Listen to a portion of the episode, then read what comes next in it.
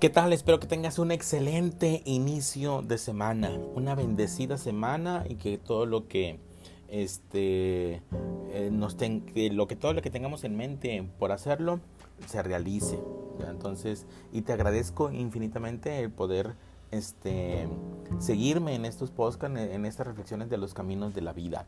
Ya casi llegamos a las 3000 reproducciones y eso me alegra porque cada uno de ustedes hace esto posible de que cada, cada, cada, cada vez se, extienda más. Te agradezco infinitamente el que compartas estas reflexiones con otras personas.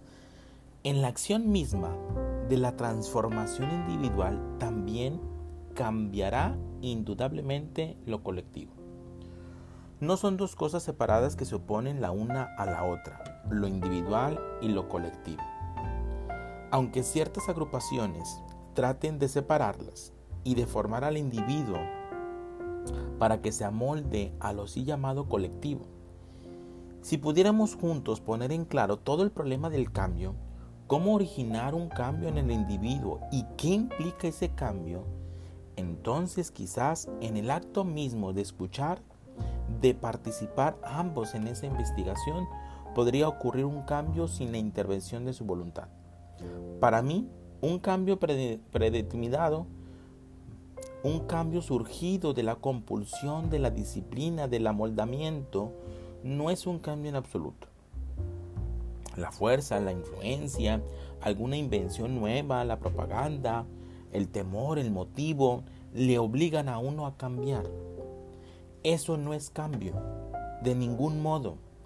Y aun cuando desde el punto de vista intelectual usted pueda concordar muy fácilmente con esto, le aseguro que penetrar en la verdad, en la, en la verdadera naturaleza del cambio sin motivo es algo sumamente extraordinario.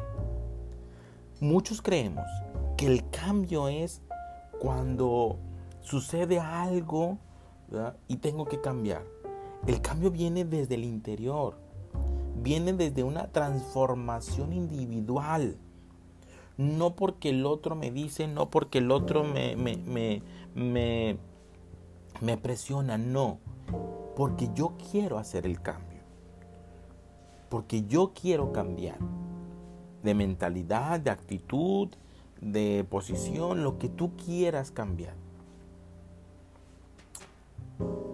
Por eso muchas personas ah, eh, le tienen miedo al cambio, porque hay una transformación en el interior. Ya lo hemos dicho anteriormente, ¿a qué le tenemos miedo al cambio?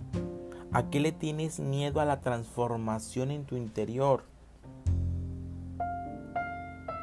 El cambio viene de uno mismo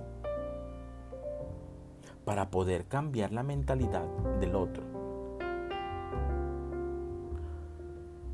Aquí, en, esta, en este día, en esta reflexión,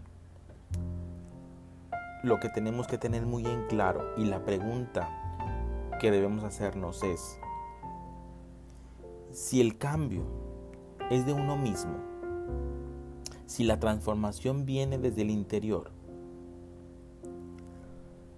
¿a qué le tengo miedo? A la transformación interior. ¿Cuál es mi temor por querer cambiar?